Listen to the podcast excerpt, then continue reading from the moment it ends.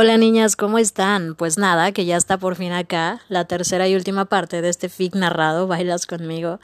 Estoy muy feliz porque ya lo pude terminar al fin y también estoy muy feliz y agradecida con todas ustedes que me tuvieron una paciencia enorme y que me estuvieron por ahí pidiendo y recordando que ya lo hiciera, por favor. Y pues nada, no me extiendo más, os dejo acá los capítulos que faltaban. Estoy muy agradecida con Mel por darme la oportunidad, siempre lo digo y lo seguiré diciendo y pues nada, que lo disfruten. El calor del asfalto, producto de los fuertes rayos del sol que caían sobre la Ciudad de México, hacían que andar por la ciudad fuera la cosa más pegajosa del día. El calor concentrado entre tantos edificios le confirmaba a Juliana el amor-odio que tenía por esta estación del año.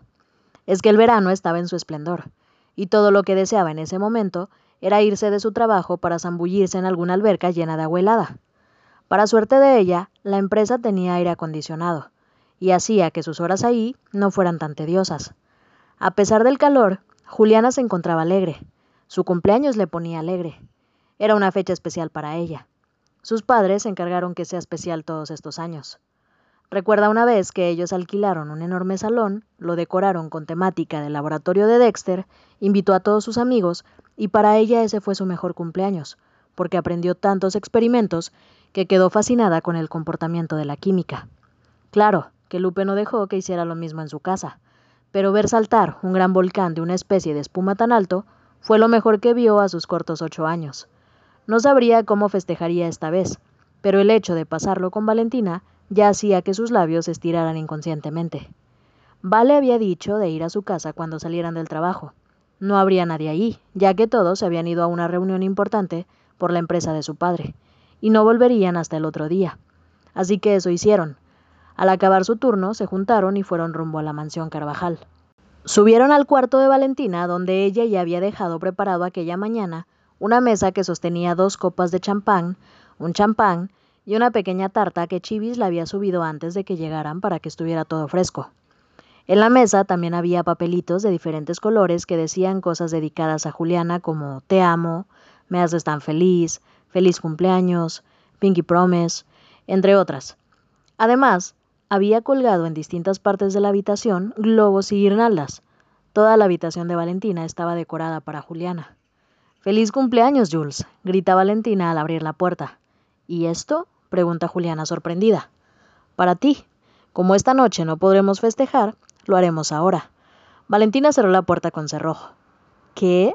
No dejas de sorprenderme, dice Juliana, caminando hacia la mesa observando todo lo que se encontraba ahí. Espero siempre hacerlo. ¿Champán a esta hora? Con algo hay que brindar, ¿no? Ya, pero solo un poco. Juliana agarra la botella y la abre. Sirven ambas copas. Le pasa una a Valentina y ella sostiene la otra. ¿Por qué brindas? Por ti, responde sonriendo. ¿Y tú? Por nosotras. Ambas chocan sus copas y dan un trago. Te amo, le dice Valentina. Y yo a ti, responde Juliana acercándose despacio hacia ella, que la observa atentamente. Eres mi mejor regalo. Acerca su nariz a la de Valentina logrando un lento beso esquimal hasta llegar a juntar sus labios.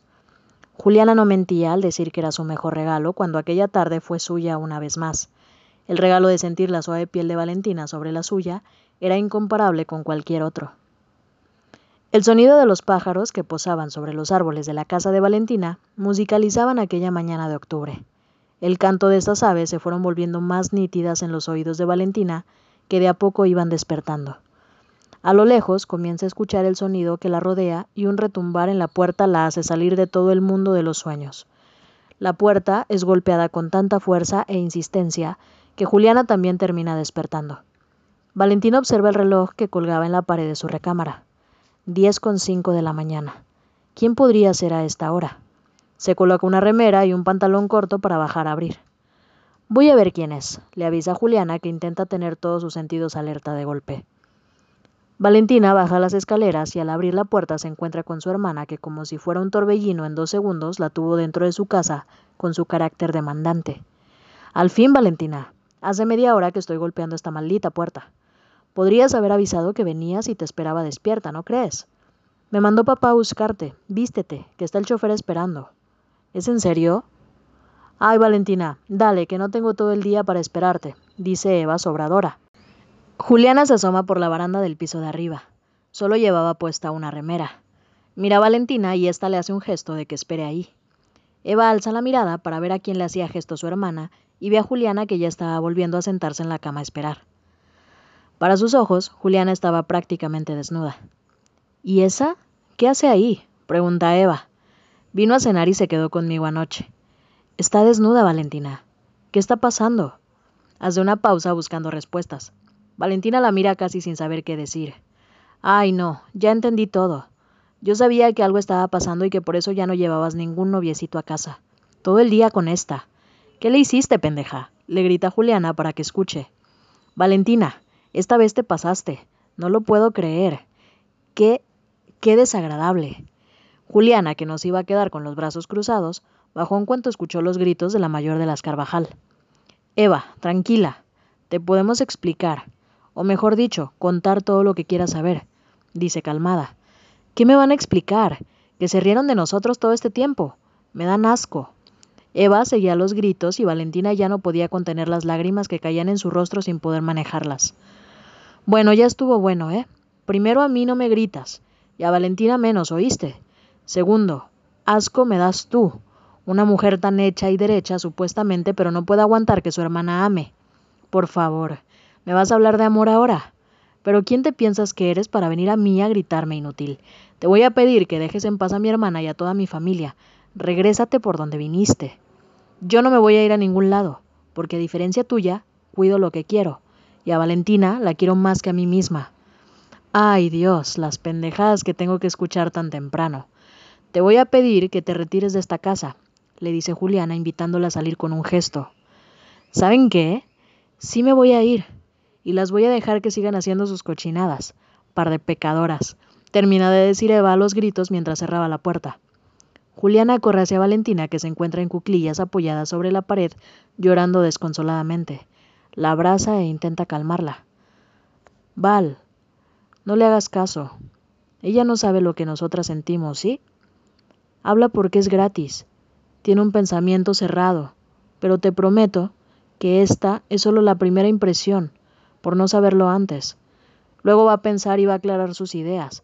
Seguro te quiere, y te quiere mucho, y va a tratar de entenderte. Valentina intentó secarse un par de lágrimas, pero así todo no dejaban de brotar de sus ojos. Las palabras de Eva le habían dolido más de lo que realmente quisiera. Tú no conoces a Eva, Juliana. Ella no va a cambiar de opinión, dice entre sollozos. Y lo peor es que le contará a mi padre. Van a acabar con nosotras. Nadie acabará con nosotras, ¿sí? Terminó Jules. Se terminó. No des punto final a algo que no sabes que va a pasar. Acuérdate de la promesa. Valentina termina cayendo al piso dejando que el dolor la consuma un rato más. Juliana se queda a su lado todo el tiempo, sintiendo cómo las lágrimas de su novia caían sin parar sobre su hombro. El camino a casa fue más corto de lo que le hubiera gustado a Valentina. Luego de dejar a Juliana en su casa, Alirio la llevó camino a la mansión Carvajal. Su padre le había enviado un mensaje de que la quería ahí lo antes posible y que le convenía no hacerlo esperar. Valentina dedujo que Eva ya le había pasado el chisme y ahora solo le tocaba ponerle el pecho a la bala, aunque no sabía si en este caso tenía el chaleco antibalas puesto. Sabía que León sería muy duro con ella, pero nunca podía saber qué tan duro podría ser. Rogó que en el camino hubiera algún corte, tráfico, lo que fuera que hiciera que su llegada a casa fuera más larga, pero no hubo nada. Solo podía sentir cómo se acercaba la hora de decidir si peleaba con uñas y dientes por lo que sentía o aceptaba la sentencia de su padre, aunque Valentina se estaba precipitando a pensar qué palabras le diría a su padre.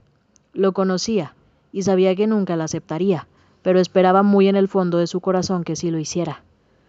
Alirio estacionó el coche y Valentina se bajó temblando del auto. Al borde de un ataque de pánico intentó respirar y mantenerse calmada. Quizá todo era idea suya y su padre todavía no sabía nada. Al entrar no ve a nadie y el silencio en aquella casa era eminente. Subió por las escaleras con intención de pasar primero por su habitación y dejar sus cosas ahí, pero una voz al fondo del pasillo la detuvo. Valentina, te quiero en dos segundos acá. La gruesa voz de León se hizo presente una vez que escuchó sus pasos en la casa.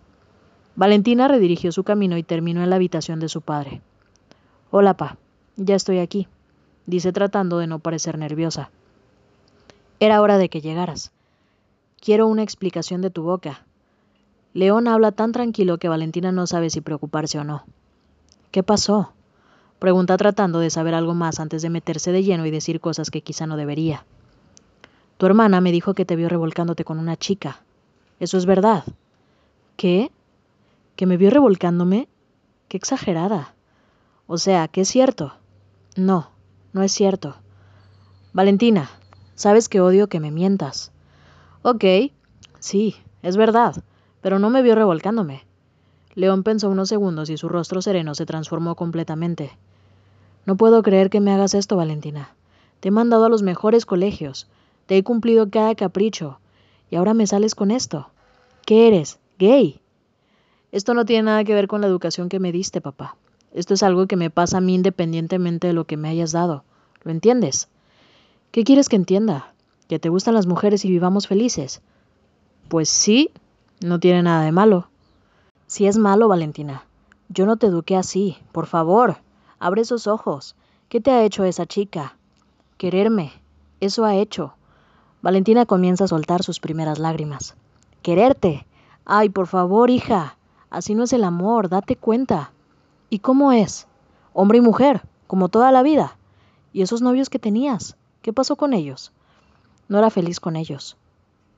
Valentina se tapa el rostro con sus manos porque no quiere que su padre la vea así. Sentía vergüenza, sentía miedo, no estaba segura de poder soportar alguna palabra más de su padre.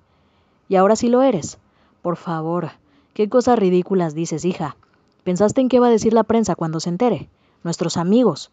Esto no puede seguir así. De hecho, no va a seguir así.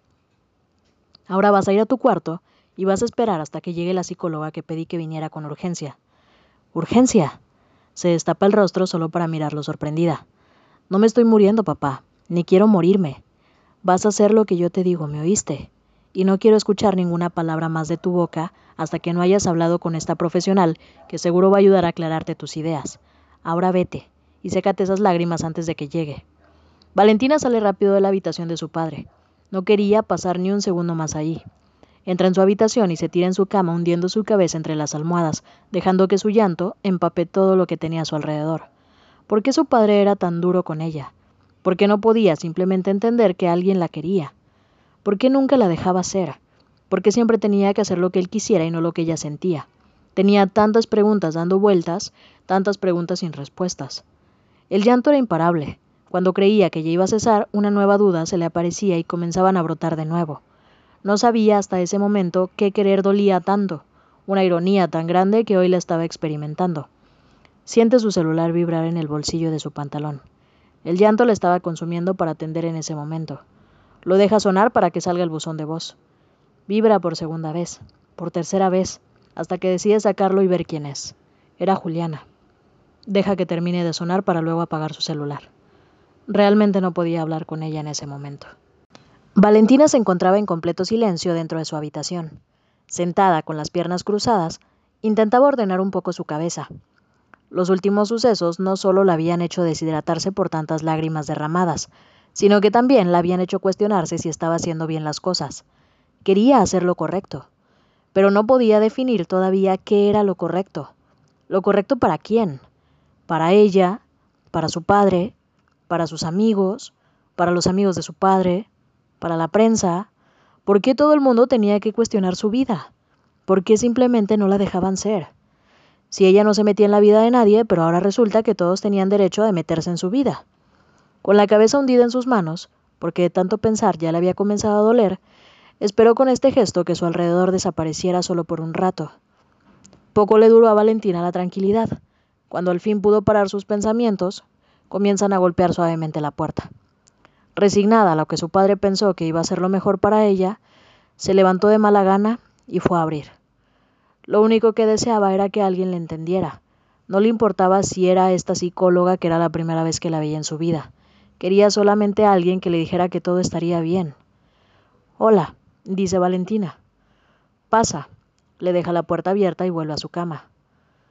Hola, Valentina. Soy Norma, psicóloga. Permiso, dice entrando y cerrando la puerta para tener privacidad. Me ha dicho tu padre que tienes un problema. Estoy aquí para escucharte. ¿Puedo sentarme? Pregunta señalando una silla que estaba cerca de la cama. Valentina le hace un gesto de que sí. En realidad le daba igual lo que esa mujer hiciera o dejara de hacer en su habitación. ¿Quieres contarme qué te está pasando? Se sienta y apoya entre sus piernas un cuadernillo que llevaba consigo y sostiene en su mano una lapicera que se encuentra lista para plasmar lo que crea importante. La neta no tengo ganas de hablar ahora. Lo vi muy preocupado a tu padre y me gustaría ayudarte. Él está preocupado por él, no por mí. ¿Cómo es eso? Le importa más qué van a decir sus amigos o la prensa de lo que a mí me pasa realmente. ¿Y qué te pasa? Confía en mí. Nada. Valentina hace una pausa. La psicóloga la observa paciente mover sus manos enredándolas entre sí constantemente hasta que al final habla. Me enamoré. Eso es algo lindo. ¿Por qué estaría preocupado por eso? ¿El chico es malo contigo? Ese es el problema. ¿Cuál? Valentina suspira antes de poder soltarlo. No es un chico. ¿Es una chica entonces? Sí. Valentina agacha la mirada al hueco que le queda entre sus piernas cruzadas, pero de reojo logra ver la expresión de la psicóloga que no era la de esperarse de una profesional. Entiendo. ¿Hace mucho estás con ella? ¿Son novias o solo amigas y estás confundida? Yo no estoy confundida. Sé lo que me pasa. Juliana también sabe lo que le pasa, y no necesitamos a nadie que venga a juzgarnos por eso. Valentina deja caer una lágrima. Al parecer todo lo que había llorado no fue suficiente. Juliana se llama. Sí. Norma anota un par de cosas mientras sigue hablando. No me dijiste que son al final. Somos novias, dice tajante dándole a entender que esa información no era de su incumbencia. Bien, entonces dices que tienen ambas en claro lo que sienten. Hace una pausa mientras anota. ¿Y qué sienten? ¿Es en serio? ¿Va a ser todo un cuestionario? Valentina, si no tengo información no puedo ayudarte. Mire, le voy a ser clara. Usted podrá interrogarme todo lo que quiera, pero aquí el que tiene que tomar terapia es mi padre o mi hermana, no yo, ¿ok? Quiero entender qué sienten. ¿Eso está mal? Valentina lo observa y nota que Norma está en una postura dispuesta a escuchar, pero no logra sacarle su propósito real de todo eso. Estamos enamoradas, y nada va a cambiar eso. Entiendo. ¿Te gusta lo que estás viviendo ahora? Sí, dice Valentina volviendo a agachar la mirada. ¿Y qué puede pasar cuando se entere la prensa? O los amigos de tu padre. Ese es uno de los miedos que nombraste que tiene él. Supongo que hablarán mal sin saber, sin siquiera tratar de entender. ¿Y eso perjudicaría a tu papá? Seguro que él cree que sí. No estoy segura de lo que digan. Y te pregunto, pensando en todo esto, ¿no pensaste tener una vida heterosexual para que te sea más fácil? ¿Es en serio lo que me está preguntando? Le voy a pedir que se retire. No podía esperar menos de una mujer que venía por órdenes de mi padre. Valentina comienza a temblar, a tener la respiración agitada. Se lleva una mano al pecho buscando aire, pero era tan difícil obtenerlo en ese momento. Se estaba ahogando de la desesperación de seguir viendo a la psicóloga todavía ahí parada no sabiendo qué hacer. ¡Chivis! grita con el poco aire que da una bocanada pudo agarrar. Sí, mi niña. Entra Chivis rápido en la habitación como si hubiera estado haciendo guardia allá afuera. Saca a esta mujer de mi habitación, por favor. Chivis la invita a salir educadamente y Norma se dejando a Valentina sola en su cuarto. A los minutos, Chivis vuelve a entrar trayéndole un vaso de agua y los calmantes que le habían recetado para esos ataques de pánico. Ella se queda cuidando a Valentina hasta que logra calmarse y quedarse dormida escuchando de fondo una canción que Chivis le tarareaba dulcemente. Valentina observaba los edificios, casas y personas que caminaban sobre las veredas a través de la ventana del coche donde se encontraba viajando. La ciudad estaba llena de emociones en los rostros de las personas. Nunca se había detenido a observar bien este detalle, pero en esta ocasión se sentía tan rota que cualquier cosa donde pudiera poner su atención ya sería de mucha ayuda. Alirio, por órdenes del señor León, tenía que llevar a Valentina a una de sus tantas casas que tenía en Ciudad de México.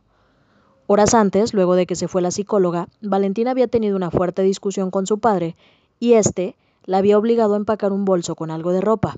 Él se encargaría que le llegara el resto. Hablé con la psicóloga, le dijo su padre tajante una vez que Valentina llegó a su oficina, ya que la había mandado a llamar. Y me dijo lo que temía, que acá no hay secreto profesional. Claro que lo hay, pero se limitó a decirme un par de cosas. Valentina lo mira incrédula. Ella, al igual que yo, cree que estás confundida y que se te va a pasar con el tiempo, así que vamos a hacer lo siguiente.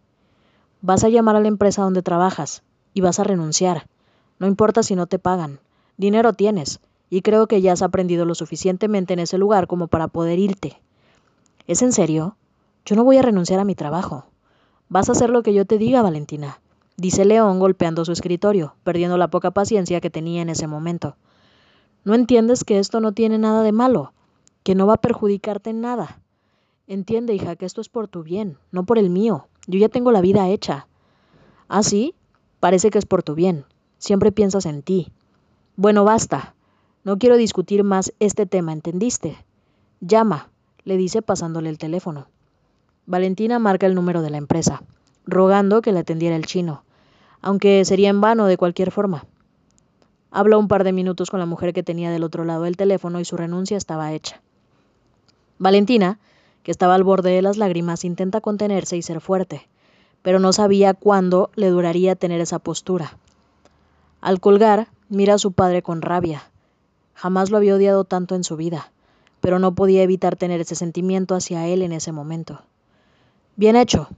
Ahora ya no tendrás nada que ver con esa gente. ¿Algo más? pregunta irónicamente. Sí, vas a tu cuarto y te armas un bolso con lo más importante. Si quieres llevarte un par de libros porque no volverás por un tiempo a esta casa y tendrás tiempo de sobra para leer y poner tu cabeza en orden.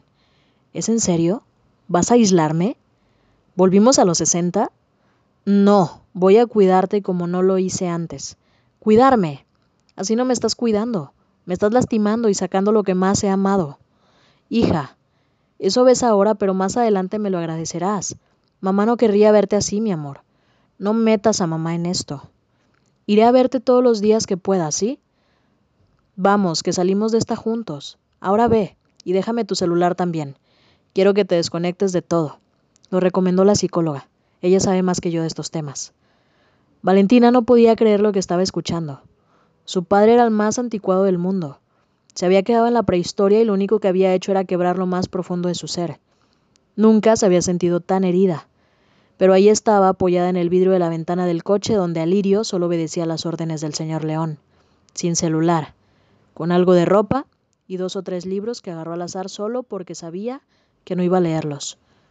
Llegó a la casa donde su padre pensó que estaría segura. Alirio le bajó sus cosas y se fue tan pronto terminó sus órdenes allí. Valentina entró a la casa y sintió que aquel lugar estaba tan vacío como se sentía ella en ese momento. El buzón de voz salía una y otra vez. Juliana ya no sabía cómo hacer para comunicarse con Valentina. Sabía que cada vez que marcaba su número sería en vano. Ella no atendía. Su teléfono hace unos días que se encontraba apagado. Esto lo sabía porque su última conexión de WhatsApp fue hace dos días y los mensajes no le llegaban. ¿Qué le habría pasado? La preocupación invadía su ser y no sabía qué podía hacer para tener un poco de respuesta a su pregunta. Si iba a la mansión Carvajal, lo más probable era que la sacara la seguridad, aunque podría intentarlo. ¿Qué más podía perder? Trató de pensar un plan mientras se encontraba en la cocina de su casa, sentada apoyada sobre la mesa con las manos en la cabeza en busca de respuestas. Había llegado recién del trabajo y la esperanza de ver a Valentina ahí no solo se había ido, sino que el alma se le paralizó cuando se enteró por medio de su padre que Valentina había renunciado a su puesto de trabajo. Juliana, con el corazón en la mano, intentó sobrellevar el día pero al ver el cubículo que ocupaba Valentina, comenzó una lucha contra sus sentimientos entre ira y tristeza. Tenía la leve sospecha de que Valentina no había renunciado por voluntad propia, y es por eso que la ira brotaba de vez en cuando por su cuerpo. Pero ahora estaba ahí, ya en su casa, sin saber qué hacer.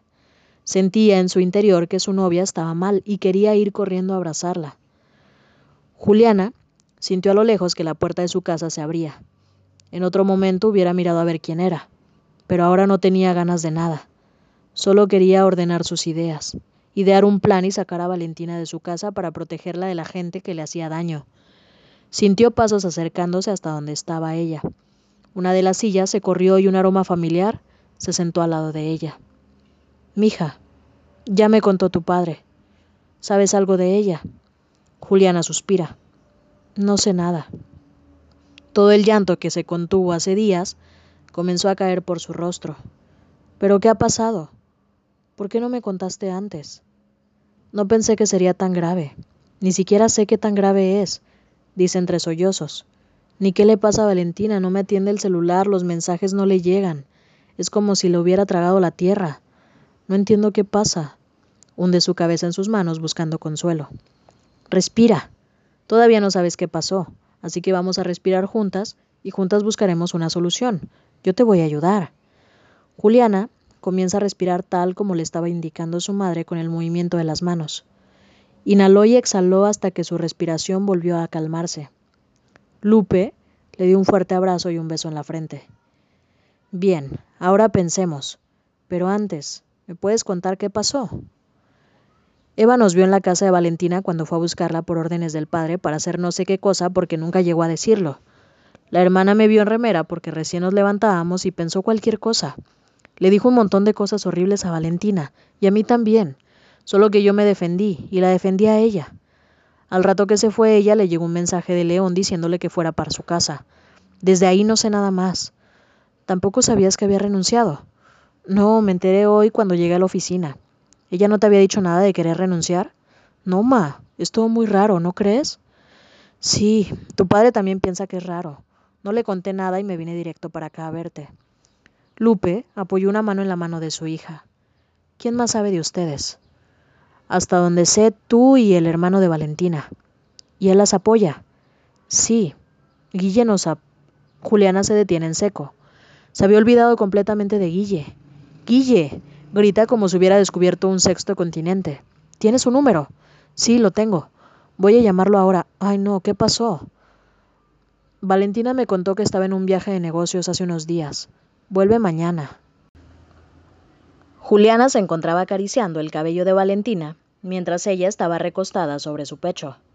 Valentina con sus dedos hacía círculos suaves en su vientre. No pensaba en nada, solo se permitían sentirse la una a la otra. Era de esas tardes nubladas que se prestaban para no hacer nada.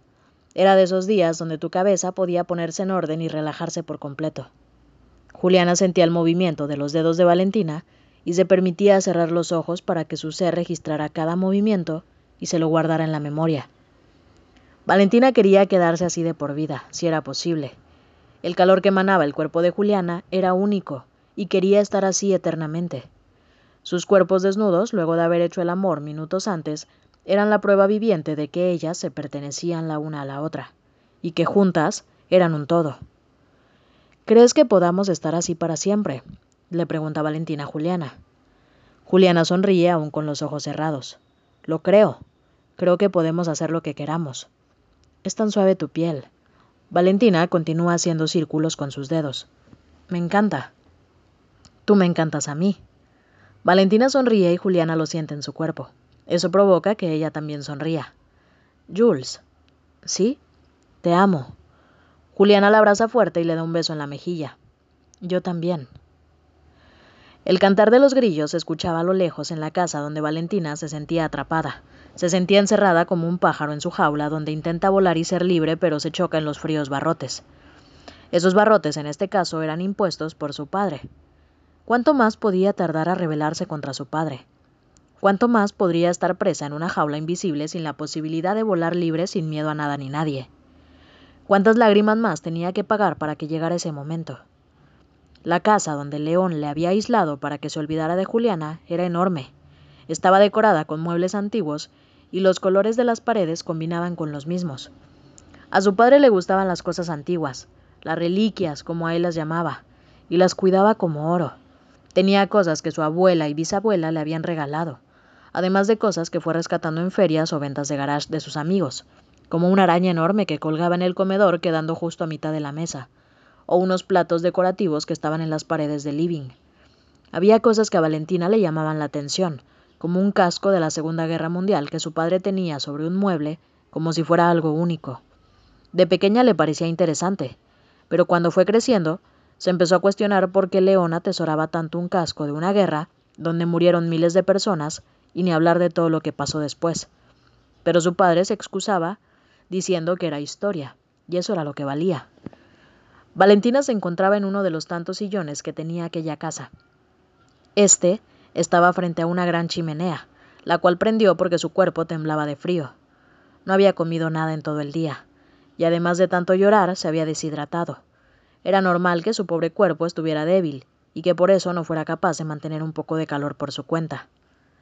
La luz del fuego iluminaba su rostro que brillaba producto de las lágrimas, lágrimas que caían constantemente, lágrimas de dolor por no ser comprendida por el ser que más ama. Valentina llora porque no sabe qué hacer, dónde ir ni qué decir. Cree que su amor es fuerte, pero no sabe cuánto pueda hacerlo. Cree que si aguanta todas estas piedras en su camino, quizá llegue un tramo donde al fin esté limpio y lo único que deba hacer sea caminar de la mano con Juliana. Lo sabe, y se aferra a la almohada que se encontraba abrazando como símbolo de que cree en ello. Las lágrimas calman cuando finalmente se queda dormida. Juliana se despertaba cada rato aquella noche. Entre medio de pesadillas y mal sueño, su mente hacía que estuviera alerta sin darle la posibilidad de dejarla descansar. No recuerda cuántas veces se despertó. No recuerda cuántas veces gritó el nombre de Valentina, ni cuántas lágrimas de sudor recorrieron su cuerpo por miedo a que le estuviera pasando algo a su novia. En su mente solo pasaban vagas ideas de posibles planes que podría idear para averiguar dónde estaba Valentina. El más tangible era ir a buscar a Guille. Nunca deseó tanto ver a su cuñado. Nunca esperó tanto que un avión aterrizara lo más rápido posible en el aeropuerto de México. Pero esto no ocurriría hasta esta tarde. Las horas pasaban lentas, como si algo impidiera que las agujas del reloj giraran como de costumbre. Parecía que estaban más pesadas, o que una fuerza sobrenatural hiciera fuerza para el lado contrario, y de esta forma retrasaba los minutos.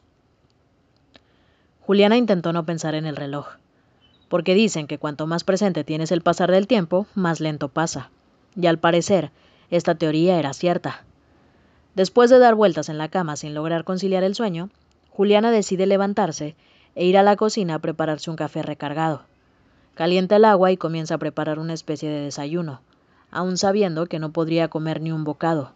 Pero todo esto solo lo hacía para que el tiempo se pasara más rápido y para además tener la mente ocupada, aunque fuera en que no se le pegaran los huevos revueltos en la sartén.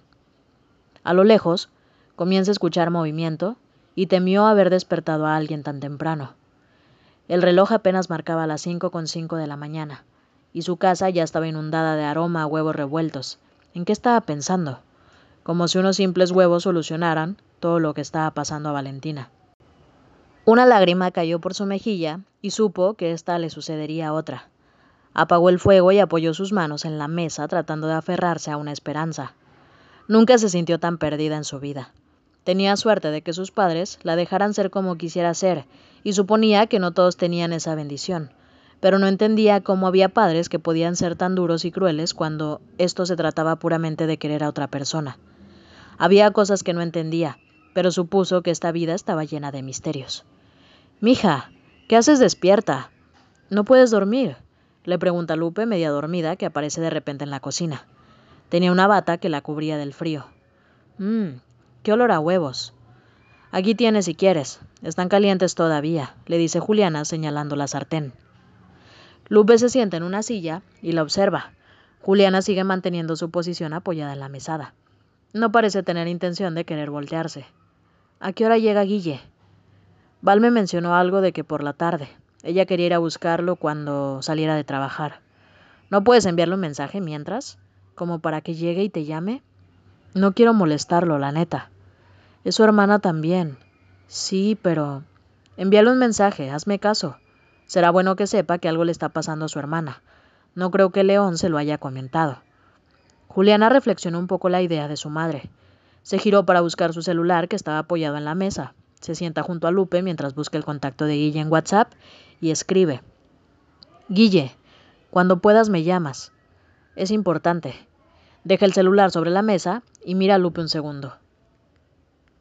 ¿Qué carita traes, mija? dice Lupe mientras le apoya una mano en la mejilla. Le sonríe levemente. Todo estará bien. Las horas fueron eternas. Juliana nunca deseó tanto tener el poder de viajar en el tiempo. Solo quería adelantarse unas pocas horas, pero eso era imposible para el reloj, que al parecer cada vez giraba más lento. No era problema de la pila que llevaba, ni que el mundo estuviera girando más lento de lo normal. Era el problema de querer ya estar junto a Valentina y que eso llevara más tiempo de lo que le gustaría. Le pidió a su padre no ir a trabajar ese día. Le explicó que tenía algo importante que hacer sin dar muchos detalles. El chino le concedió a su hija el poder faltar a su puesto sin problemas. Juliana no sabe por qué todavía no le cuenta a su padre su romance con Valentina. No creía que le dijera nada ni que le discrimine por eso. Seguramente le invitaría más seguido a su casa y le trataría como a una hija más. Quizá era porque Valentina le pidió que todavía no supieran todos hasta que estuviera lista, y ella rompió con eso contándole a su madre. No podía hacerlo otra vez. Tenía la leve sospecha de que el chino ya sabía, y que es por eso que estaba tan preocupado también por Valentina. Seguramente estaba esperando que ella le contara. Su padre era muy respetuoso con sus asuntos, y era algo que agradecía mucho. Se encontraba sentada en una de las tantas sillas del comedor, apoyada en ambos brazos cruzados sobre la mesa. La cabeza le daba vueltas y el dolor era insoportable. La angustia de la espera también era insoportable. Cada tanto miraba su celular por si Guille le había contestado, pero nada. Seguía sin recibir ninguna señal de los hermanos Carvajal. Cada vez que miraban la hora pasaban tres o cuatro minutos. Ya estaba mareada, cansada y sin esperanza de que Guille respondiera hasta más tarde. Una cuarenta y seis de la tarde. Marcaba el reloj la última vez que lo observó. El timbre de su casa suena. Una vez, dos veces, tres veces. Juliana no responde. No tenía fuerza para hacerlo. Su madre no estaba como para atender y su padre estaba en la empresa. Una cuarta vez suena seguido de un Juliana. Un grito a lo lejos que la despertó de golpe y salió corriendo a abrir. Guille. dice cuando abre la puerta y lo ve. Una leve sonrisa se le dibuja en el rostro. Nunca estuvo tan feliz de verlo. Luego de la mezcla de asombro y felicidad, reflexiona. ¿Qué haces aquí? Pensé que estarías llegando por la tarde. Adelanté el vuelo. Llegué esta madrugada. ¿Recibiste mi mensaje? Sí, lo vi cuando aterrizó el avión y pude tener señal. Iba a llamarte apenas llegara a mi casa, pero cuando llegué me encontré con que Val no estaba. Le pregunté a Eva si había pasado algo y me contó todo. Luego hablé con mi padre, pero no pude hacerlo entrar en razón. ¿Sabes dónde está? Sí, por eso estoy aquí. Vamos. Juliana, sin dudar un segundo, asiente. Rápido entra a buscar su campera y su cartera, donde llevaba su celular y un par de billetes. Cierra la puerta con llave y sale corriendo detrás de Guille, que ya se encontraba en el auto esperándola. Alirio era el chofer, el fiel Alirio que siempre estaba. Se alegró tanto de verlo que jamás pensó que esa sensación pasaría por su interior. Cierra la puerta del coche y este arranca. Suspira con un poco de alivio, porque el agonizante espera había acabado. Alirio me trajo, ¿sabes? Él sabía dónde vivías. Val me lo había dicho un par de veces, pero si no fuera por él solo te hubiera llamado. Pensé que era buena idea venir directamente. Sí, hiciste bien, aunque estaba esperando una señal tuya. Lo siento.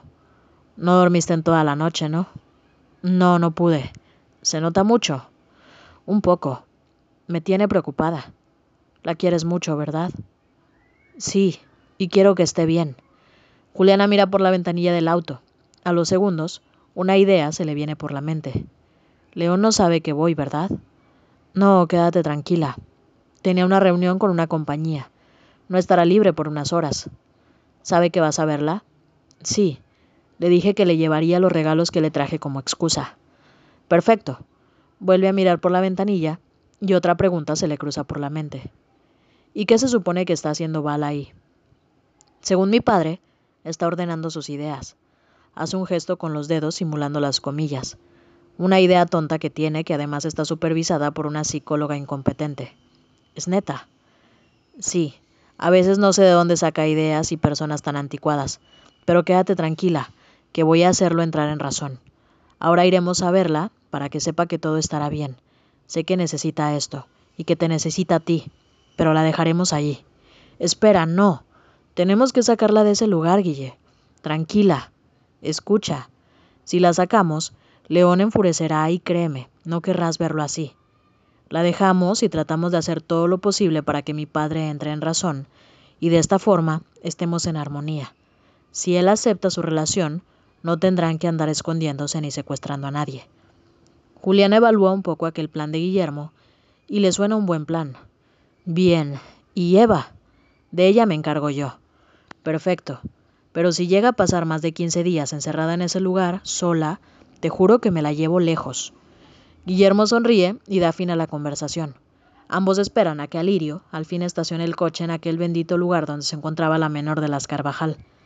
Al parecer, la distancia es eterna cuando estás apurada en ver a alguien que verdaderamente te importa. La distancia y el tiempo son aliados para hacer de su recorrido un calvario. Pero ya estaba ahí, esperando que simplemente pasara. Tarde lo que tarde el final del camino era el mismo. Sostiene con su mano derecha la cadenita que Vale había regalado mientras observa el recorrido por la ciudad. Sonríe al pensar que al fin va a poder ver y abrazar a su novia. Valentina se encontraba acostada en el sillón. La posición fetal que llevaba la hacía sentir un poco más confortante que cualquier otra. Además que la ayudaba a no tener tanto frío. El fuego al parecer no era suficiente y el temblor en su cuerpo parecía haber llegado para quedarse. Despertó temprano, pero no tuvo fuerzas para levantarse del sillón. De todas formas, no tenía hambre ni sed. Solo estaba cansada de tanto llorar. Lloró hasta que se secó por dentro. Valentina creía que no le quedaba ninguna lágrima más que derramar, y hasta esa última no pudo comprender el propósito del llanto. ¿Por qué dolía tanto? ¿Qué era exactamente lo que le dolía? Le vendría bien un Pepe Grillo, que le dirija el camino o que le dijera si aunque fuera estaba yendo bien. Se encontraba tan perdida, tan vacía. Abrazó más fuerte su almohada llevando las piernas más contra su pecho. La abrazó lo más que pudo, lo que las fuerzas le permitieron. Imaginó que su mamá era aquella almohada y cerró los ojos un segundo para imaginarse su olor y su sonrisa. Cuando al fin la visualizó, sonrió y lentamente se fue quedando dormida. La oscuridad la envolvía. Intentó mirar para su alrededor, pero no veía nada. Comenzó a prestar más atención a lo que ocurría y sintió en sus ojos una venda. Se los habían cubierto. ¿En qué momento fue? No sintió a nadie hacerlo. Por impulso quiso llevar sus manos a la venda y así librarse de ella para poder ver dónde se encontraba. Apenas hizo fuerza la soga que llevaba en ella se lo impidieron. Estaban bien atadas. Se dio cuenta que tenía sus manos en la espalda y que en lugar de estar acostada estaba sentada. Intentó entonces pararse, pero sus pies también estaban atados.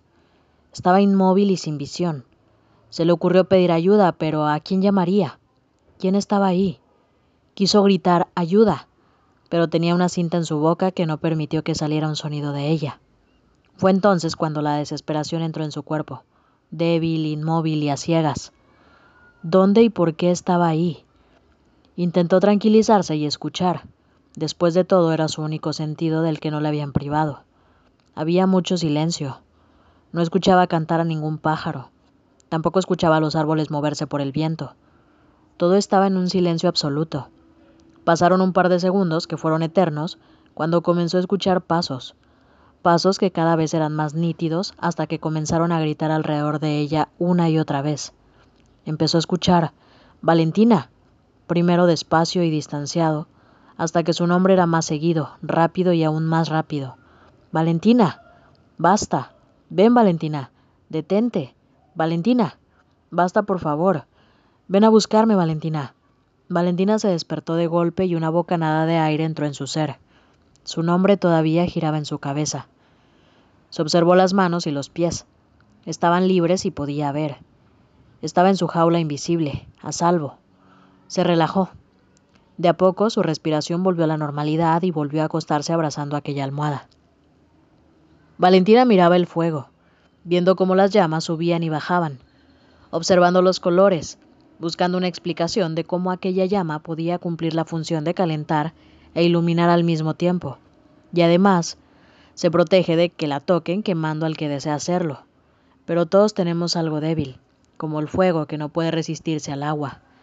Ella lo apaga y no deja rastro de que alguna vez existió más que un poco de humo que se pierde en el espacio. Valentina pensaba, Solo pensaba en cosas sin sentido, o quizá con sentido, pero no eran las cosas que realmente debería pensar. El timbre sonó. El rostro de Valentina hizo una mueca de desgano al pensar que sería su padre y debería aguantarlo unas horas, además de escuchar el sermón que le daría y todos los planteos, que no tenía ganas para escucharlos, ni fuerza para contradecirlo. El timbre volvió a sonar.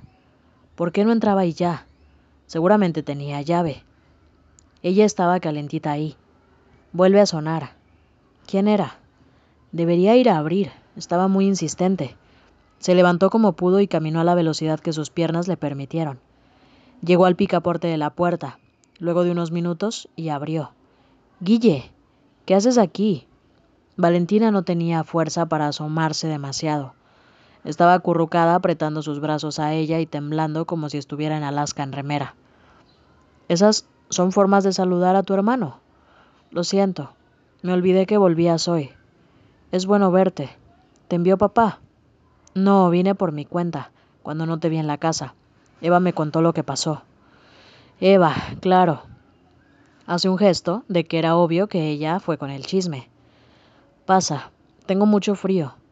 Y se da la vuelta dejándole el camino libre mientras se dirige nuevamente al sillón. Espera, tengo un regalo para ti. Valentina se da la vuelta. ¿Un regalo? Sí, pero no lo merezco. Guille le hace seña a Juliana para que pase, ya que se encontraba escondida a un costado. Juliana se asoma al marco de la puerta y sonríe al verla. Valentina la ve y frena en seco lo que estaba diciendo. Toda la fuerza contenida por mantenerse en pie empieza a desmoronarse y por alguna extraña razón sus pulsaciones se aceleran y comienza a gritar. Vete. No quiero verte ahora. Vete, por favor. La sonrisa en el rostro de Juliana se transforma en una línea larga de preocupación. Mira a Guille y ve que intenta calmarla. ¿Qué pasa, Valentina? Está muy preocupada por ti. Que se vaya, Guillermo. No quiero verla ahora. Guille se gira a Juliana para decirle que lo espere en el auto. Valentina sigue gritando a sus espaldas. Temblaba. Las piernas ya no la aguantaban y todo a su alrededor empezó a dar vueltas. Juliana, vete ya. Fue lo último que dijo antes de caer desmayada contra el piso. Valentina de a poco comenzó a escuchar murmullos muy lejanos. Personas hablaban a su alrededor, pero no tenía idea de quiénes eran. Con mucho esfuerzo trató de abrir los ojos, pero todo se veía muy borroso, muy blanco, y había muchas luces fuertes que no permitían que su mirada se aclarara. Esta vez no tenía nada de fuerza para mover su cuerpo. Sentía que estaba acostada sobre una cama, pero no sabía dónde se encontraba. La luz le molestaba, Comenzó a mover levemente su cabeza producto del mal estar visual. Las voces lentamente se volvieron más nítidas. Valentina, ¿estás aquí? Era una voz gruesa. Jamás la había escuchado antes. Val, ¿me oyes? Val. Esa sí la reconocía. Era la voz de Guille. Valentina, has sufrido un desmayo. ¿Hace cuánto no comes ni bebes? No lo sé, respondió Valentina con poco aire. Tenía mucha sed. Agua, pidió. ¿Dónde estoy? El hombre vestido con un delantal blanco le hizo seña a una enfermera para que alcanzara el pedido de Valentina. Estás en el Hospital General Valbuena. Soy el doctor Fernández. Llegaste con un grado de deshidratación alarmante. Te trajeron a tiempo para que no pasara a ser más grave. Vas a estar unas horas con suero. Comenzarás a comer de a poco y luego podrás volver a casa. La enfermera entra en la habitación, deja una jarra de agua y un vaso arriba de una mesa que se encontraba allí dentro. Verifica que el suero se encuentre goteando correctamente y se va del lugar. Cualquier cosa me llaman, le dice el doctor a Guille y se retira dejándolos solos a los hermanos Carvajal. ¿Cómo te sientes? le consulta Guillermo a Valentina, mientras le alcanza un vaso de agua. Se lo da de a sorbos pequeños. Como si un camión me hubiera pasado por encima, contesta una vez que puede hablar. Nos asustaste, te traje aquí, al primer hospital que encontré. Intentamos hacerte reaccionar en la casa, pero no hubo forma. Estabas pálida y temblabas. Hacía mucho calor en esa casa. Lo siento, no quería preocuparlos. Juliana es la que más preocupada está, ¿sabes? Ella tampoco come nada. Se le ve muy mal. Juliana. La traté muy mal, ¿verdad? Un poco, sí. ¿Se fue a su casa? No, está aquí. No quiso dejarte sola. Está aquí. ¿Dónde? Pues como no la querías ver, se quedó allá afuera esperando noticias. No quería que te despertaras y la vieras a ella cuando verla fue lo que te alteró. ¿Quieres que pase? Sí, le debo una disculpa. Bien. Guille le dio un beso en la frente y se fue al pasillo del hospital buscando a Juliana.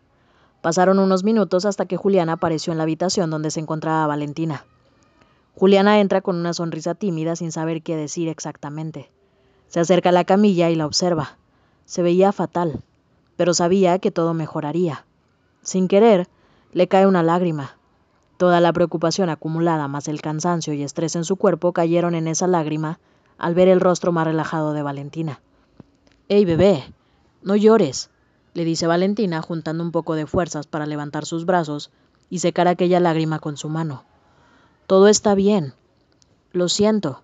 Se disculpa y apoya su mano en la mano que Valentina tenía en su rostro. No voy a volver a dejarte sola, ¿sí? No fue tu culpa. La calma. No tenía forma de comunicarme. Mi padre me sacó el teléfono y me encerró allí. Sí, lo sé. Me contó todo Guille. Él fue a buscarme para ir a verte, pero no fue buena idea. No, no digas eso. Sí lo fue. Estaba muy sola ahí, pero mira dónde estás ahora. Fuera de esa jaula. Eso no es poco. Me salvaste. Juliana no se contiene más y llora. Llora con su mano agarrada a la de Val. Era un llanto desconsolado y sincero. Pensé que te perdería. No vas a perderme. Estoy aquí y voy a seguir estando. Te amo y todo lo que dije antes, lo siento, no era yo. También te amo, bebé.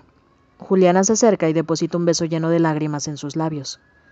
¿Qué haces aquí? El grito de León retumbó en toda la habitación. Vete o llamo a seguridad. Juliana se dio la vuelta rápidamente, secó sus lágrimas y se paró frente a León firmemente. ¿Qué hace usted aquí? Mire lo que le hizo. Soy el padre, y no tengo que darte explicaciones ni a ti ni a nadie, ¿me oíste? Ahora te conviene irte. No me voy a ir a ningún lado. Jules, vete. Luego hablamos, le dice Valentina, y en su voz se sentía el miedo que tenía. Juliana se da la vuelta a mirarla. No te volveré a dejar sola. De verdad vete. Todo estará bien. Juliana observa que Valentina tenía miedo y comprende que podía hacerle peor si se quedaba ahí. Estaré afuera, le susurra. Se da la vuelta encarando a la puerta, pero antes frena cerca de León. Mire, señor, usted podrá ser el padre y todo lo que quiera, pero ¿sabe lo que le está haciendo a su hija? La está lastimando. Las heridas superficiales no importan tanto, esas se curan, pero las heridas que quedan por dentro, esas, señor, esas, dejan marca de por vida. Hágale un favor a su hija y a usted también. Sea razonable al hablar, porque hay palabras que no se borran y actitudes que duelen. Con permiso. Juliana se retira del lugar dejándolos solos. No está muy convencida de irse, pero lo hace por Valentina. Aunque sabe que la tendrá difícil, prefiere no complicarla más. Juliana observa el movimiento que hay en el pasillo de aquel hospital. Al estar en urgencias y no con sobreturno, todo en aquel pasillo transcurre muy rápido. Camillas con pacientes graves pasan corriendo junto a los doctores de turno que asistirán a aquel caso. Van de un lado para otro moviéndose velozmente para de esta forma poder salvarle la vida a alguien. Agradece internamente que lo de Valentina solo fuera deshidratación y no algo más grave. No estaría tan tranquila de ser así, aunque haber dejado a Valentina sola con su padre puede llegar a ser grave. No sabía si León era un tipo violento, pero creía que en aquel caso no le haría nada a su hija en un lugar público. Llegaba a ser capturado por la prensa y quizá eso fuera el fin del mundo para un señor tan respetado como él. Juliana hunde su cabeza en sus manos, las estira para atrás y las deja en la nuca llevando su cabeza para abajo. Observa sus rodillas en busca de respuestas. Quería saber qué hacer, una señal. Intenta escuchar si hay gritos en la habitación donde estaban hablando padre e hija, pero nada. No se oía a nadie. Tampoco escuchaba abrirse la puerta. ¿Qué estará pasando dentro? La conciencia de haber dejado sola a Valentina con aquel hombre le carcomía por dentro. Y Guillermo que no estaba. Se había ido sin decir dónde.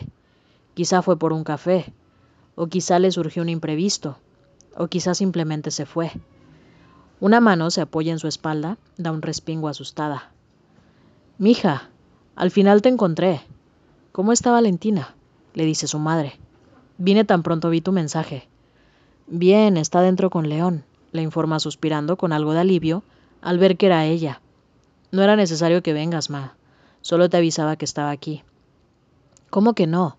Seguro no comiste nada. ¿Cómo quieres ayudar a Valentina? Si tú no estás bien, le dice sacando de su bolso una botella de agua y unos sándwiches que ella misma había preparado. Gracias, Ma. No sé qué haría sin ti. Pues morirte de hambre. Ahorita come un poco. Juliana le da un sorbo largo al agua, porque no sabía cuánta sed tenía hasta que el líquido tocó su lengua. Sacó el papel film que envolvía el sándwich y le dio un bocado tan placentero que su rostro lo reflejaba. Tenía hambre, ahora sí que tenía hambre. Después de unos días sin apetito, ver a Valentina le devolvió su verdadero estómago. Entonces está León ahí dentro, le pregunta Lupe una vez que cree que su hija está en condiciones de hablar. Sí, no sé si se vienen dejarla sola con él. ¿Te ha dicho algo? Un par de gritos nada más. Salí para no empeorar las cosas. Hiciste bien, le dice Lupe mientras la abraza llevándola a su pecho. Tengo miedo, ma. ¿A qué? A que logre separarnos. Mija, ustedes dos se aman. Puedo verlo. Y cualquiera que las conozca solo un poco también podrá verlo. Así que tranquila, le dice acariciando su mejilla tranquila, porque dudo mucho que alguien logre separarlas. No quiero que veas más a esa chica, ¿me oíste? le dice León tajante. Valentina se encontraba acostada en la cama del hospital, nerviosa. Seguramente si le vinieran a tomar la presión en ese momento, estaría por las nubes. Es que su padre la alteraba. La alteraba de una manera que solamente él sabía hacerlo. Y bueno, Eva también. Algún día descansaría de su familia. Valentina pensaba en Juliana, que tenía que soportar a su familia también. Ella no tenía la culpa de cómo eran, y era algo que solo debería soportar ella.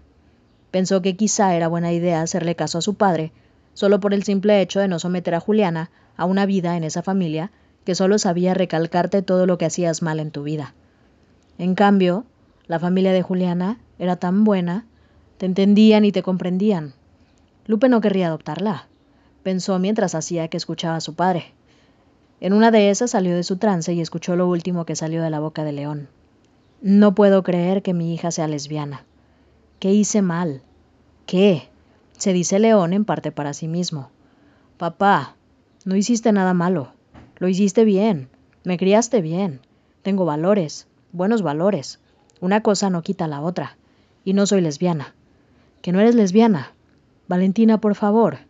Entonces, ¿qué eres? No quiero etiquetarme en si soy esto o soy lo otro. Soy esto que ves. ¿Entiendes? Las personas somos una cosa o la otra, no puede ser lo que quieras. Ahí está el punto, papá. Podemos ser lo que queramos. Somos libres. Tú también eres libre. Me estás poniendo nervioso. Será mejor que dejes de decir estupideces. No son estupideces. Yo sé que quiero a Juliana como tú supiste que querías a mamá. ¿Quieres que me etiquete? Me etiqueto. Pero eso no va a cambiar lo que sienta o deje de sentir. ¿Me entiendes? León se rascó la cabeza en señal de nerviosismo. Su hija le estaba hablando muy tranquila, y eso lo alteraba a tal punto de querer gritarle aún más, pero quiso mantener la calma por estar en un lugar público. Respiró profundo antes de continuar. Hija, yo te entiendo, pero tú entiendes que esto está mal, que no puedes jugar por la vida a ser lesbiana. Esto dura un tiempo y se te va a pasar, y cuando pase, ¿qué harás con tu vida? No la arruines desde ya. Papá, no la estoy arruinando.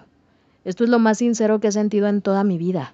¿Por qué estaría mal sentir? ¿Porque tú lo dices? ¿O porque esa psicóloga lo dice? No, ustedes no saben lo que siento para juzgarme de esa manera.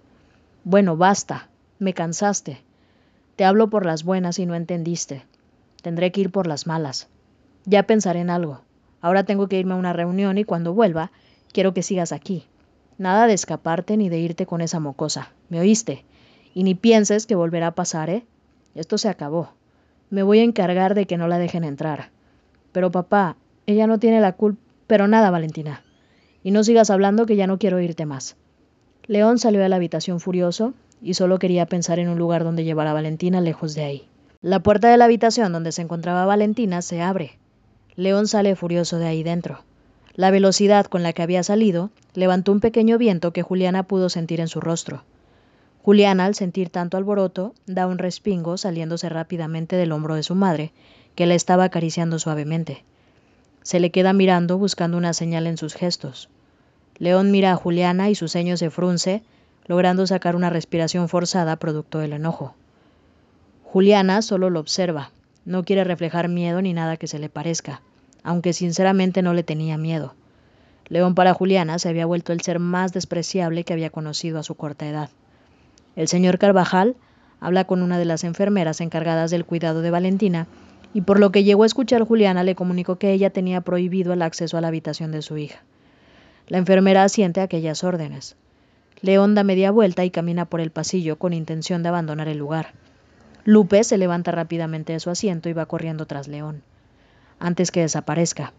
Juliana se queda sentada en su lugar, pero de ahí puede escuchar aquella conversación. León, espere, le grita Lupe antes de alcanzarlo. León se da la vuelta y lo observa despectivamente. ¿Quién es usted? La mamá de Juliana. No me interesa tener una charla con usted, señora, dice dándose la vuelta para irse. Solo quiero decirle una cosa, insiste Lupe. León se da nuevamente la vuelta. Bien, una sola cosa, y luego agarra a su hija y se va de este lugar. Lupe asiente sabiendo que no llevaría a Juliana a ningún lado. Quería pedirle que se dé una oportunidad de conocer a su hija, de saber qué le pasa, qué siente, qué le hace bien. Yo no seré la mejor madre, pero intento escucharla y acompañarla en todo lo que ella crea que es correcto para su vida. Y si no lo es, intento encaminarla, como me imagino que también hará usted con sus hijos. Pero en esto está siendo un poco egoísta y solo está viendo sus zapatos. A nuestras hijas no les fue fácil aceptar lo que sentían, mucho menos darse la oportunidad de apostar por ello. Pero señor, déjeme decirle que tomaron la decisión correcta. Si solo se diera la oportunidad de ver que su amor es sincero y que no dañan a nadie, se daría cuenta que está cometiendo un gran error en querer separarlas. León le escuchaba atentamente sin decir una palabra, pero su rostro ya se encontraba más sereno. Dígame, ¿no ha visto a Valentina más feliz este último tiempo? Seguramente sí, porque Juliana no ha llegado tan feliz en años. Ella me cuenta las cosas que hacen con su hija, y ríe cuando lo hace, y yo río con ella. Seguramente Valentina muere por contárselas a usted, pero no le da la chance porque son dos mujeres, y eso lo va a lamentar. Va a lamentar no escucharla reír contando anécdotas. Lo va a lamentar cuando Valentina, sin influencia de nadie, decida irse de su casa, porque ahí no es comprendida.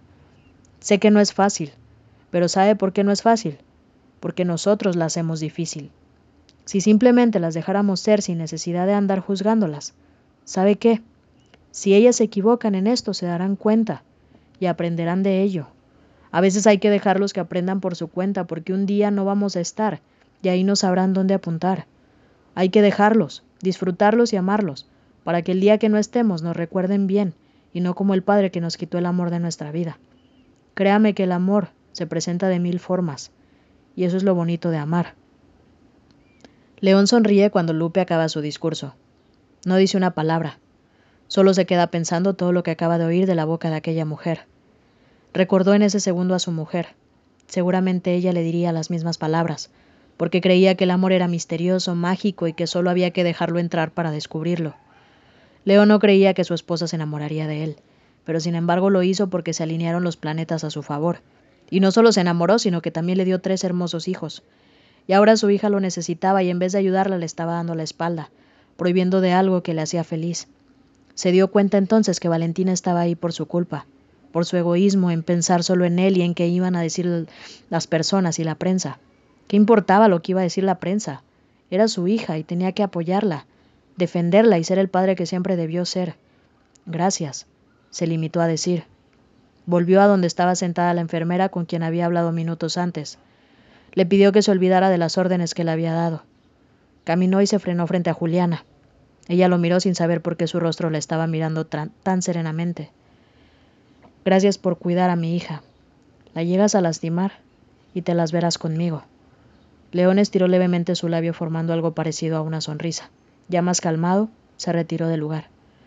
Lupe, que observó todo eso desde los metros de distancia donde estaba, sonrió al ver a su hija que la estaba mirando confundida.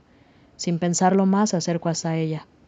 Gracias, Ma le dice Juliana a Lupe y la abraza soltando un par de lágrimas que tenía atravesadas por la angustia de la espera. De nada, mija, aunque solo hablé de padre a padre. Sabía que León debería tener un corazón entre tanta coraza. Yo ya había pensado que esto tardaría mucho más. Tranquila, ya pasó. Juliana se despega de Lupe y se seca las lágrimas con el puño del brazo que llevaba puesto. Respira hondo y mira hacia la puerta de la habitación donde estaba Valentina. Ve, hija, no esperes más. Valentina la besa porque podía, porque quería y porque ya no tenía que esconderse de nadie. Era libre. La jaula invisible se había esfumado y ahora podía volar, tal como lo había dicho. Podía volar sin miedo a su padre. Su padre, aquel ser que le temía pero el cual amaba más que su propia vida.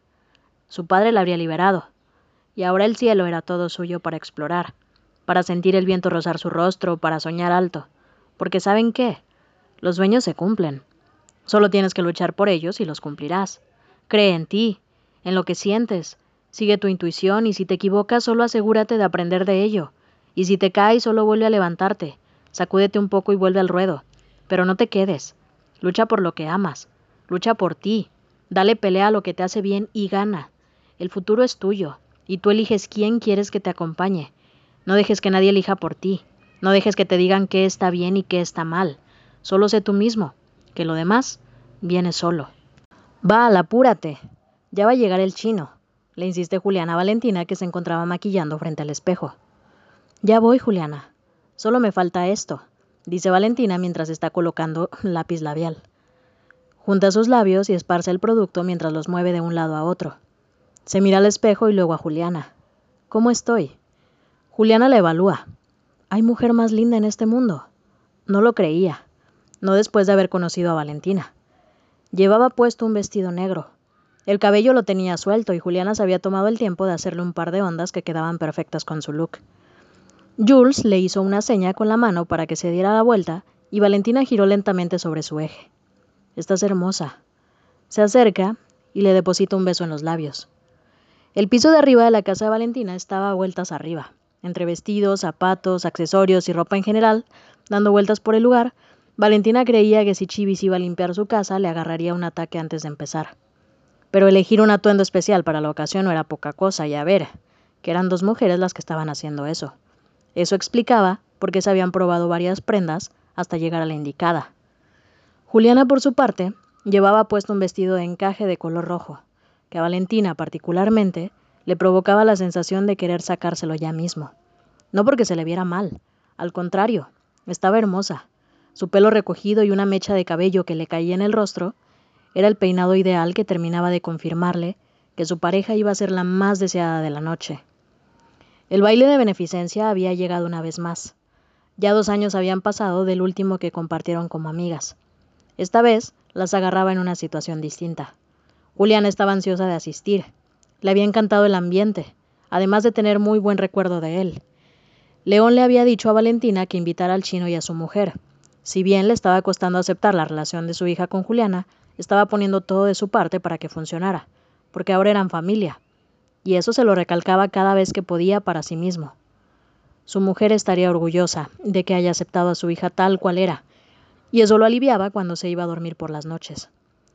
Valentina los invitó tal como León dijo, aunque no dejó de sorprenderse por la actitud de su padre. Realmente estaba haciendo lo posible por cambiar. El chino y Lupe aceptaron, y ahora dentro de cinco minutos tendría que estar llegando a buscarlas para ir a la gran mansión Carvajal. Él se había ofrecido a pasar a buscarlas y así ir juntos porque amaba tener momentos con la familia. Juliana sabía que su papá era puntual en el horario que decía y es por eso que estaba tan apurada de que Valentina terminara a tiempo. Se escuchó abrir el portón de la casa de Valentina, y a los pocos segundos un auto estacionó frente a la entrada de la casa. El timbre sonó, y Juliana salió corriendo a abrir. Pero antes, agarró su pequeña cartera donde llevaba sus pocas pertenencias y su celular. Además tomó su abrigo y se lo colocó sobre los hombros, cubriéndose un poco del frío. Abrió la puerta y allí estaba su padre de traje, especial para la ocasión. Se veía también que Juliana sonrió asombrada. Ah, bueno, Miren nada más al chino tan presentable. Estoy bien, dice el chino sonriendo mientras se agarra el saco que llevaba puesto con ambas manos y gira en su eje. Perfecto, como siempre.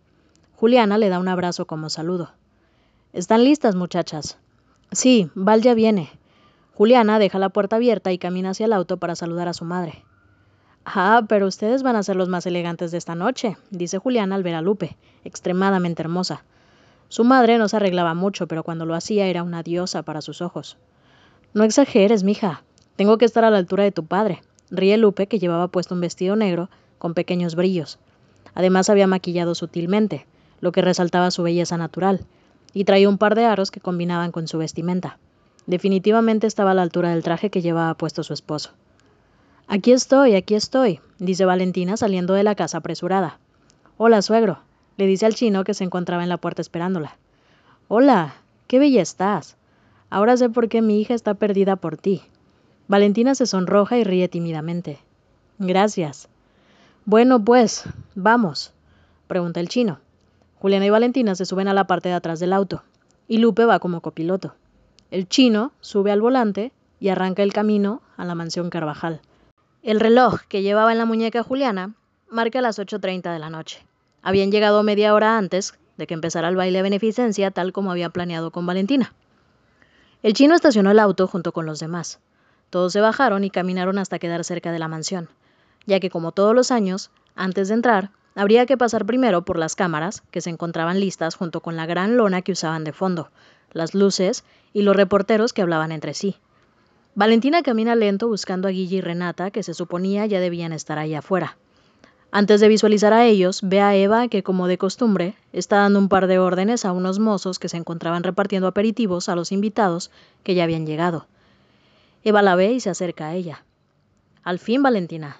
Pensé que ya no llegaban a tiempo. Tranquila, ya estamos aquí.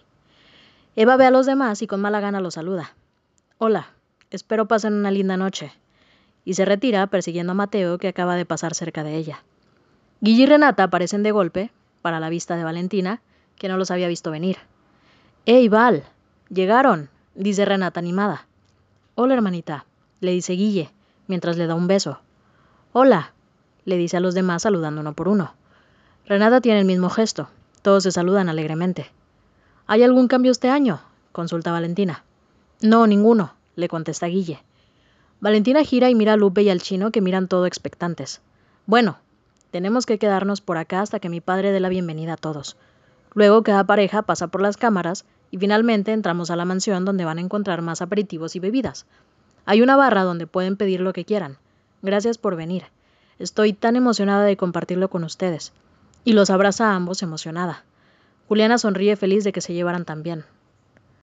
Minutos faltaban para que las nueve de la noche en punto marcaran en el reloj. El movimiento que había en el jardín de la mansión eran indicios de que todo arrancaría pronto. Juliana, Valentina, Guille, Renata, Lupe y el chino se encontraban en grupo hablando sobre diversos temas. Risas y anécdotas habían en aquella charla. Valentina nunca se sintió tan feliz y querida, querida de verdad, por alguien que solo llegó a cambiarle su mundo, cambiándolo para bien. Observaba a Juliana que se le enchinaban los ojos cada vez que pegaba una carcajada. Observaba a Lupe que ya era como su segunda mamá, una mujer tan sabia, buena y bondadosa. No había hecho otra cosa más que apoyarla. Estuvo siempre y eso se lo iba a agradecer de por vida. Observó al chino, aquel hombre que le dio la oportunidad de trabajar y saber lo que era ganarse las cosas. Algún día le preguntaría por qué hizo algo tan grande por ella sin siquiera conocerla. Observó a su hermano que estaba feliz al lado de su novia. Ellos también le habían apoyado siempre sin importarle de las personas que se había enamorado. Observó a todos y sonrió porque al fin sentía que estaba en el lugar correcto con las personas correctas. Al fin su vida cobró sentido, y pudo saber lo que era sonreír sin estar fingiendo. Pudo saber lo que era sonreír con ganas y felicidad, y eso lo había logrado Juliana, que día a día confirmaba que su paso en esta vida tenía un sentido, y era simplemente amarla. León puntual a las nueve se coloca encima de las escaleras con una copa de champán en una mano y un micrófono en la otra comienza a hablar. Las cámaras se encienden y el baile de beneficencia da inicio. Buenas noches a todos los que hoy vinieron a donar, a pasarla bien y a compartir un buen rato con nosotros. Antes de dar comienzo, quiero contarles que la escuelita para el Hogar San Jorge que anuncié en el onceavo baile de beneficencia ya está terminada hace un par de meses y los chicos ya arrancaron sus estudios. Esto no hubiera sido posible sin la ayuda de ustedes. Todo lo que se recauda en este evento no es en vano. Así que adentro encontrarán imágenes de todo lo que fuimos haciendo con su ayuda. Además, el chino Valdés, que hoy se encuentra aquí presente con su familia, y lo señala para que todos puedan verlo, se ha encargado de donar todo lo que son útiles para que estos chicos tengan una mejor calidad de estudio. Gracias por eso. Como ya muchos sabrán, ahora somos familia, y no hay mejor ejemplo que este para decir que estamos juntos en las buenas causas. Alza su copa para el chino y contiene una amplia sonrisa en su rostro. Bueno, en esta ocasión vamos a ayudar al hogar María de los Ángeles. Ellos están en un lugar muy precario y necesitan nuestra ayuda para poder tener agua potable. Estamos aquí para ayudarlos. Mucha suerte en la pista de baile. Acuérdense que pueden donar lo que ustedes quieran y puedan. Todo es bienvenido. Gracias por venir. De esta manera, damos comienzo al treceavo baile de beneficencia. León alza su copa señalando a todos y le da un sorbo al champán. Las cámaras que apuntaban a donde él estaba se apagan y se encienden las de los reporteros. Comienzan a pasar las primeras parejas que luego irían pasando a la mansión. Valentina creía que allí ya estaba todo listo y que su hermana había hecho un excelente trabajo como todos los años. Y además, como todos los años, Eva era la primera en pasar. Había cosas que nunca cambiarían, y esta era una de ellas. Junto a Mateo, Eva logra pasar las cámaras rápidamente, y esbozando una sonrisa falsa, logra comprarse a todos los reporteros de aquel día. Luego siguen las demás parejas, una seguida de la otra. No había que perder mucho tiempo. De otra manera, el evento sería eterno. Guille y Renata ya habían pasado y habían tenido que contestar la pregunta incómoda que siempre le tocaba a algunos de los que asistían, y era ¿cuándo vendrá el bebé? Ambos supieron pasarla bien y nadie más hizo referencia al tema. El turno del chino y Lupe había llegado, y ambos pasaron radiantes a enfrentarse a todas las preguntas que les hicieran. Chino, qué gusto tenerlos por acá. ¿Y qué bella está tu mujer esta noche? le dice Gaby, que como todos los años, él era el reportero estrella. El gusto es mío. Estar en este evento es un honor, y mi mujer tiene lo suyo. Por algo mi corazón es de ella. Se escucha un oh de los reporteros. Veo que el amor sigue intacto, dice Gaby, que está muy emocionado. Hace dos años vino tu hija como acompañante de Valentina Carvajal. Se llevaron hasta premios bailando juntas. ¿Cómo se siente que tu hija haga honor a tu carrera pasada? Juliana ha sacado mis genes para el baile, sin duda. No me extrañó que un premio fuera para ella. Es tan gratificante que mi hija siga haciendo lo que yo ya no puedo hacer del todo bien, pero le pondré empeño allí dentro, ¿eh? Hoy la tendrá difícil Juliana porque tendrá al mejor compitiendo con ella, le dice Gaby, halagando al chino. Luego mira a Lupe, que estuvo sonriendo todo ese tiempo. ¿Podría darse una vuelta para las cámaras? Está realmente hermosa esta noche. Sí, por supuesto, dice Lupe mientras toma una mini distancia y comienza a girar sobre su eje. Los flash de las cámaras iluminan el lugar, y varias fotos de Lupe son capturadas. Juliana la observa a la distancia y sonríe. Vuelve a su lugar cuando termina. Muchas gracias por eso. No tienes nada que envidiarle a Madonna, ríe Gaby. León ha nombrado que ahora son familia. ¿Cómo se llevan con la menor de las Carvajal? Oh, de maravilla, responde Lupe. Es una chica encantadora y me hace muy feliz que esté con mi hija. Se complementan bien y es una más de la familia para nosotros. El chino asiente a las palabras de su esposa. Muchas gracias por su buena onda. Los dejamos pasar. Que lo disfruten, termina diciendo Gaby. Apenas Lupe y el chino pasan, la ola de reporteros, Valentina y Juliana se acercan a ella. Habían arreglado que serían las próximas para no dejarlos solos allí dentro. Mire nada más la enorme sonrisa que porta Valentina Carvajal, comienza a decir Gaby apenas la ve entrar. ¿Tiene eso algo que ver con tu flamante pareja? Oh, por supuesto, tiene todo que ver, responde Valentina sonrojada. Qué gusto volver a verte, Gaby. Siempre es un placer tener una plática contigo. Veo que no has perdido el tiempo con tu profesora de baile, que a propósito, una vez más, está muy linda. ¿De dónde la has sacado? Pues de una clase. Te estuve esperando y no fuiste, ¿verdad, Juliana? Sí, Gaby, ya sabes que puedes venir cuando quieras. Te vas a divertir, le dice Juliana siguiéndole el juego a su chica. Voy a ir, lo prometo. ¿Listas para llevarse otro premio esta noche? Lista, responde Juliana. Lista, aunque yo ya tengo mi mejor premio, dice Valentina abrazando cariñosamente a Juliana. Se les ve muy bien juntas, chicas. ¿Hace cuánto están saliendo? El pueblo quiere saber. Hace un año y cuatro meses, dice alegre y orgullosa Valentina. ¡Wow! Eso es mucho tiempo. Felicidades, chicas. Gracias, responden al unísono. Deseo seguir muchos bailes más reportando su amor, pero por ahora las dejamos pasar. Disfruten, dice Gaby terminando las preguntas. Juliana y Valentina entran en la gran mansión. Las luces que Eva había hecho instalar junto con la música de fondo hacían que el lugar realmente pareciera una gran pista de baile. Valentina se asombraba de cómo su hermana tenía creatividad para crear un ambiente tan cool para estas ocasiones.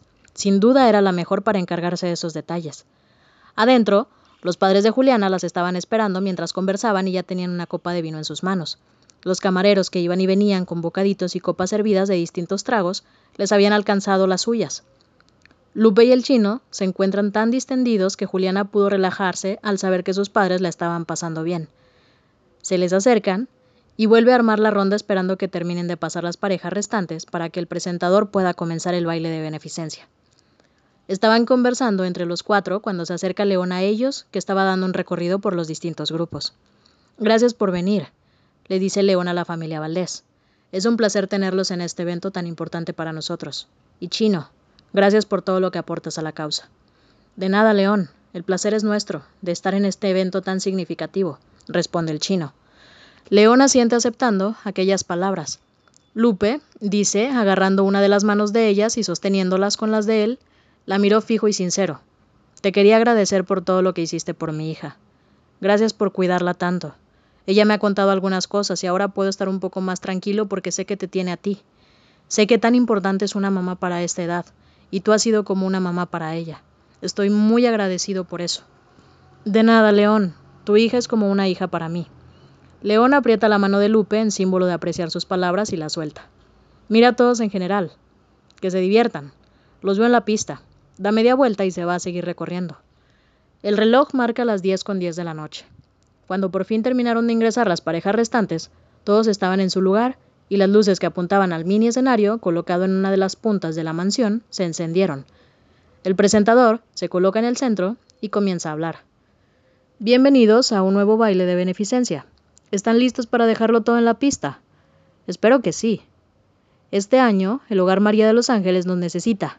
Vamos a darlo todo por estos niños, dice muy animado el presentador, que sostiene con una mano el micrófono y con la otra mano hace señas siguiendo sus palabras.